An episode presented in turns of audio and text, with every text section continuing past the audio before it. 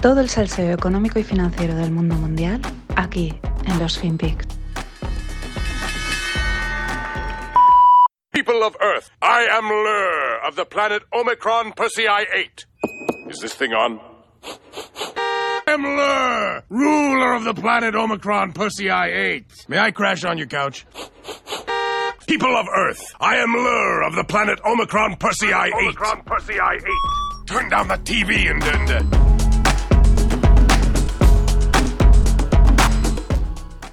Hola no financieros, arrancamos semana y este que será Lur del Planet Omicron. Este es un corte de, la gran serie Futurama y este era pues un alienígena que venía a invadir y a destruir la Tierra con la guasa de, Futurama, ¿no? ¿Por qué? Pues porque este ha sido el fin de semana de Omicron, que es el nombre de la nueva variante COVID. Bueno, mm, variantes han habido muchas, pero esta parece que pues tiene como más. tiene más repercusión. En un primer momento dijeron, o el primer nombre que salió era la variante Nu. Pero por arte de magia cambió a Omicron. Y ya la polémica estaba servida, porque siguiendo el alfabeto griego, parece ser que le tocaba ser la variante Chi. Y claro, la conexión con el líder supremo chino no podía darse, ¿no? Y enseguida ya la WHO, o sea, la Organización Mundial de la Salud, que sí está co- financiada por los chinos, etcétera. Lo que llama la atención es que, eh, acorde al cuadro del alfabeto griego, pues se han saltado epsilon, zeta, eta, teta, iota, kappa, lambda, lambda y mu. No sé cuál es el criterio, no sé si debe haber alguna especie de. como pasa con las tormentas estas tropicales, que si es nombre de chico, nombre de chica, etcétera. Pero vamos, la polémica estaba servida. Y ya se ha quedado con Omicron. En cualquier caso, pues el extracto, un extractito que os dejo en la newsletter de- del Financial Times, eh, dice mucho sobre la parte mediática que ya adquiere este virus de una manera espectacular, ¿no? Porque la WHO, o sea, la World eh, Health Organization, la, Organización Mundial de la Salud, eh, pensaban declararla como una variable- variante de interés. Pero claro, las anteriores variantes las habían declarado interés y se han dado cuenta que los países no les hacían mucho caso y entonces estas han decidido que era una variante de eh, pues preocupante, ¿no? A la que había que prestarle atención. Quizás por eso es por lo que pues mm, están hablando o este fin de semana ha sido un no parar de eh, pues eso, que si Omicron por aquí, que si Omicron por allá. Y claro, dicen, es que la gente no se lo toma en serio. Dices, ¿y cómo se va a tomar la gente en serio esto si cada minuto la información cambia? Porque es que desde el jueves pasado hasta hoy lunes ah, es, es un cachondeo. Eh, desde que sa- salió el jueves el tema de, esta, nueva variante, ¿no? Y, vamos, la variante en un momento era eh, tan peligrosa como el ébola, esto va, a haber que confinar todo el mundo, cuidadísimo, tal, a decir no, síntomas medios, no os preocupéis, es una variante más, y así todo el fin de, ¿eh? pero una información detrás de otra, a ver cuál era más contradictoria con la anterior, y al final, claro, eh, pasamos del esto es muy grave a nada, nada, sigan circulando, que no hay nada que preocuparse. El ejemplo, para mí el más claro, un tuit bueno, eh, sí, os dejo el tweet en la newsletter, pero es. Todo sale por una. eh, una médico eh, sudafricana que dijo que, los síntomas eran medios y que no había pasado nada, ¿no? Y de ahí enseguida pasaron de esta variante va a ser destructiva a no os preocupéis que no pasa nada. Pero es que estaba también sacado de contexto, porque ella lo que decía es que eran gente joven que estaba muy sana y que quizás por eso, pues la variante, pues aunque fuese más agresiva, pues a ellos no les había afectado. Es decir, está todo sacado de, contexto y fuera de lugar.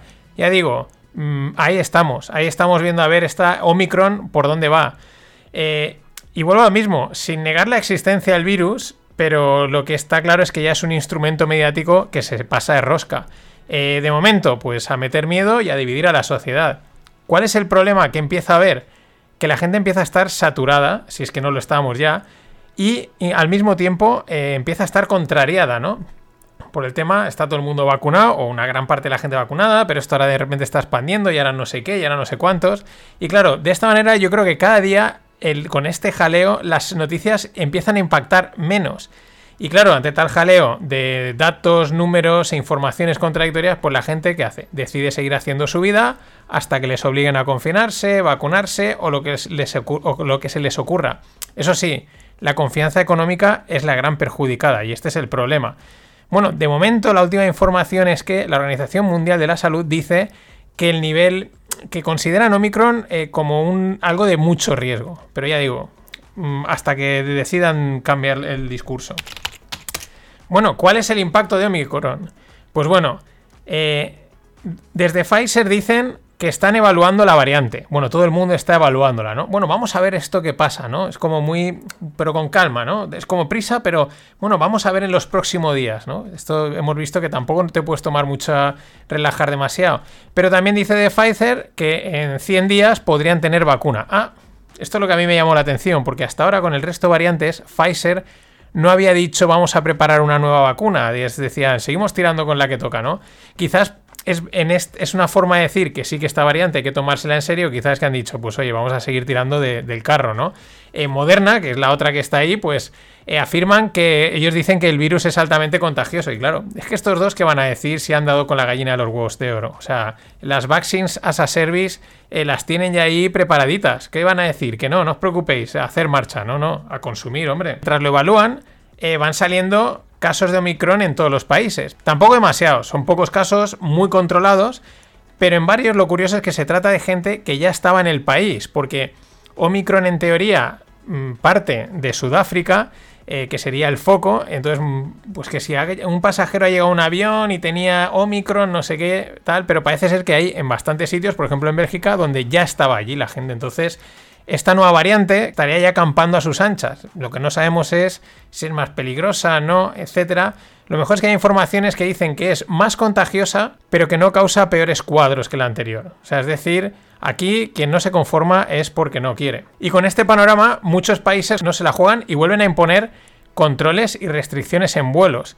Claro, estas restricciones, estos controles, pues es el problema, ¿no? Porque por un lado auguran que Asia pueda permanecer más tiempo cerrada, Recordemos que Xi Jinping no acudió al COP26. Los chinos hay que seguir, hay que, hay que seguirlos. Xi Jinping no fue al COP26, quizás ya sabían que la cosa estaba pululando por ahí, no se la querían jugar, o vete tú a saber qué, pero es cuanto menos sintomático. Eh, entonces, ese es el problema, que Asia eh, podría permanecer más tiempo cerrada, ya sabemos el impacto que tiene Asia en la cadena de suministro porque es la fábrica del mundo, y por otro lado, el miedo a posibles confinamientos pues puede ralentizar el consumo y la actividad económica en Europa y Estados Unidos. En definitiva, esto es un jaleo mediático eh, que solo consigue prolongar el miedo y la incertidumbre. De las vacunas que inmunizan pero no evitan la transmisión, que esto ya empieza a tenerlo todo el mundo claro, pues ya hablamos otro día. Porque de ser así, inmunizan, pero no evitan la transmisión, pues estarían contribuyendo a que el virus se esparza, porque los síntomas no afloran, ¿no? Y no se puede atajar. Pero bueno, de ahí que podamos estar en las puertas de la enésima ola, ola mediático-sanitaria, pero ola al fin y al cabo. Y seguimos con Omicron, porque claro, ahora viene Omicron y el mercado. El jueves pasado fue el Thanksgiving, el Día de Acción de Gracias. Los mercados hacen cosas raras cuando hay festivos y esta vez pues no fue distinto. De hecho, concretamente para el Día de Acción de Gracias suele haber una cierta temporalidad que no le sienta muy allá en los mercados. No, no suelen ir muy allá, tampoco quiere decir que se desplomen y se vayan al infierno, pero históricamente pues como que aprovechan para hacer ventas, ¿no? De hecho, el jueves fue la mayor caída después del Día de Acción de Gracias desde 1941. Esto es una parte, una parte de lo que pasó, o sea, hay que explicarlo por la temporalidad. Luego viene la excusa, la narrativa, hay que llenar los periódicos, hay que, pues eso, eh, la prensa económica, etcétera, la sobrereacción. ¿Cuál era? Pues Omicron, se trataba de Omicron eh, miedo a que todo se vuelva a ir al traste, cuarentenas, frenazo a la recuperación y en consecuencia pues sobre reacción del mercado y corrección fuerte. De hecho el petróleo se dejaba un 13%, el SP un 2,5%, el oro más o menos plano y Bitcoin perdía un 8%, para aquellos que dicen que es un activo seguro. Y la otra interpretación es que el mercado sigue preparándose frente a la inflación, el taper y la subida de tipos y que nadie se cree estas valoraciones, tal y como decía David Solomon, el CEO de, Goldman Sachs, que bueno, que están mirando el libro a ver cómo, pues cómo se prepara, ¿no? Cómo lo van colocando por ahí. Hay que aprovechar estos momentos para sacudir y colocar, colocar papel a los, a los pequeños, ¿no? Y nada, ¿qué ha pasado el lunes? Pues que el mercado dice que no le teme a Omicron porque es contagiosa, pero no es mala, es decir, esto es interesante, y Powell está ahí. De hecho, el petróleo subía un 7%, porque los saudíes también han aplazado la reunión de la OPEP, en fin, este jaleito habitual. Con razón, eh, Warren Buffett pues al mercado le llama Mister Esquizofrénico. Y la noticia saltaba a mitad tarde. Jack Dorsey deja el puesto de CEO de Twitter, de su red social, la red social que él creó. Le va a sustituir el actual CTO, eh, Parag Agrawal. Bien, un buen nombre eh, que vamos a agradecer poderlo pronunciar con tanta facilidad. Eh, nada, era la noticia, la verdad es que eh, Dorsey llevaba tiempo en el candelero porque tenía muchos frentes abiertos. Estaba al cargo de Twitter, de Square y de sus proyectos solidarios en África. Por eso, Elliott Management, que es una de las inversoras en Twitter, pues pedía desde hace tiempo su renuncia. Además, aunque Twitter es una gran red social, pues el desempeño económico dejaba mucho que desear. Yo creo que desperdician bastantes opciones de hacer dinero, aunque quizás es ahí donde reside la gracia de Twitter. Vamos a ver qué rumbo toma Parag, que sin duda pues, le van a pedir resultados económicos. Y eso es lo que puede acabar perjudicando la esencia de Twitter. La hará más rentable, pero igual pierde gracia. No lo sé. En cualquier caso, por lo que pinta es que Jack se va a centrar en Square, que es su empresa de pagos digitales, y en el mundo cripto.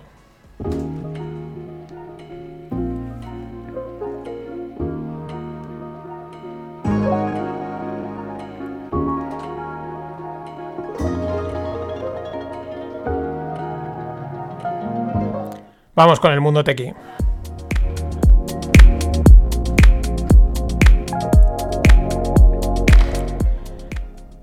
Y en startups, Klarna, la startup sueca de Buy Now, Pay Later. AK, es decir, as known as, o también conocido como pago aplazado a crédito, pero mola más decir Buy Now, Pay Later. Esto es una jugada de marketing muy interesante. Bueno, pues Klarna cuadruplica sus pérdidas hasta los 344 millones entre enero y septiembre. Todo esto comparándolo con el mismo periodo del año anterior. nada, nada, más y nada menos que cuadriplicar pérdidas. Klarna tiene una valoración de 46 billions. Desde la empresa explican pérdidas por la fuerte demanda del servicio Buy Now Pay, Pay Later, acá pago aplazado a crédito, ¿vale? Que no se nos olvide, que no nos engañen. Porque esa super demanda pues les ha ocasionado muchos costes administrativos. Sin embargo, por contra, los ingresos habrían subido un 40% respecto al año pasado. A ver, puede tener bastante sentido, ya que una vez abres el crédito, ¿no? Ya no vuelves a generar costes hasta su cierre, ¿no? Hay una tramitación inicial, etcétera, que es verdad que puede hacer un cono de botella, cuello de botella, perdón, y claro, luego ya la cosa va funcionando, el cliente te va pagando, tú vas cobrando, vas recuperando y nada, al final la operación sale rentable.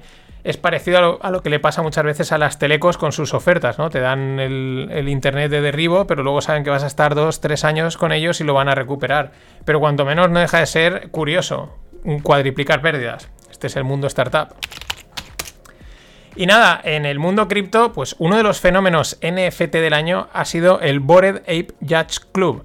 Sí, el club de yates o club náutico de los monos aburridos. Bueno, son unas ilustraciones de un mono con cara de aburrirse y que han arrasado totalmente. Lo están petando tanto que Adidas ha colaborado con ellos para vestir a los monos aburridos. En la newsletter tenéis una imagen. Pues claro, ya se están moviendo al metaverso. Pero es que además este fin de han marcado otro hito dentro de la locura NFT. El mono número 0, el primero que crearon, se ha vendido por 5.000 Ethers. Nada más y nada menos que 20 millones de dólares. ¿Esto es locura o es blanqueo de pasta? Esta es una teoría de que hay gente en el mundo cripto que tiene tanta pasta ahí metida porque ha ganado tanto dinero, no quieren sacarla para no tributarla y para no tributarla, para que no les pillen, etcétera o porque no se puede sacar, pues ya sabéis, el cuello de botella puede que sea Tether, y entonces pues me compro un mono y le pago 20 millones y a lo mejor pues esto el día de mañana los valen, ¿no? O la otra es burbuja o wash trading, que es entre propia gente se, hacen autoofertas y así van subiendo el precio hasta que pues eso, se revaloriza. Bueno, sea lo que sea, los Bored Apes han venido a petarlo. Imitaciones y wannabes no han parado de salir. Pero vamos, nada en la altura, la verdad, de los Bored Apes. El que, el, que, da la primera patada es el que se la lleva. Y hablando de locuras de mercado, de mercado cripto, y para cerrar hoy, el vuelvo al tema inicial, Omicron. ¿Por qué? Porque una cripto que han sacado con el mismo nombre se ha disparado totalmente. Se ha disparado hasta, pues imaginaros, ¿no? A 400 dólares, eh, un 140%. Y es que esto, señores, pues lo hemos dicho muchas veces. Esto es el auténtico Wild Wild West.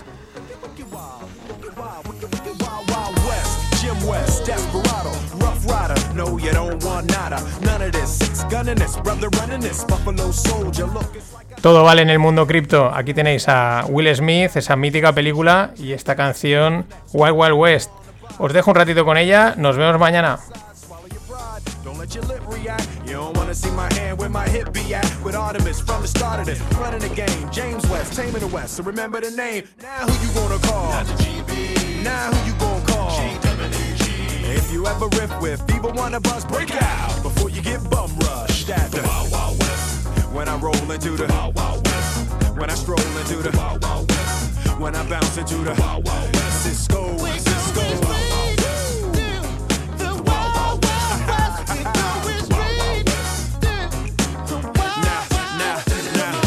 Once upon a time in the West, madman lost his damn mind in the West. Love less, kidnapper down, nothing less. Now I must put his behind to the test. Then through the shadows, in the saddle, ready for battle. Bring all your poison, here come the poison. Behind my back, all that you did, front and center.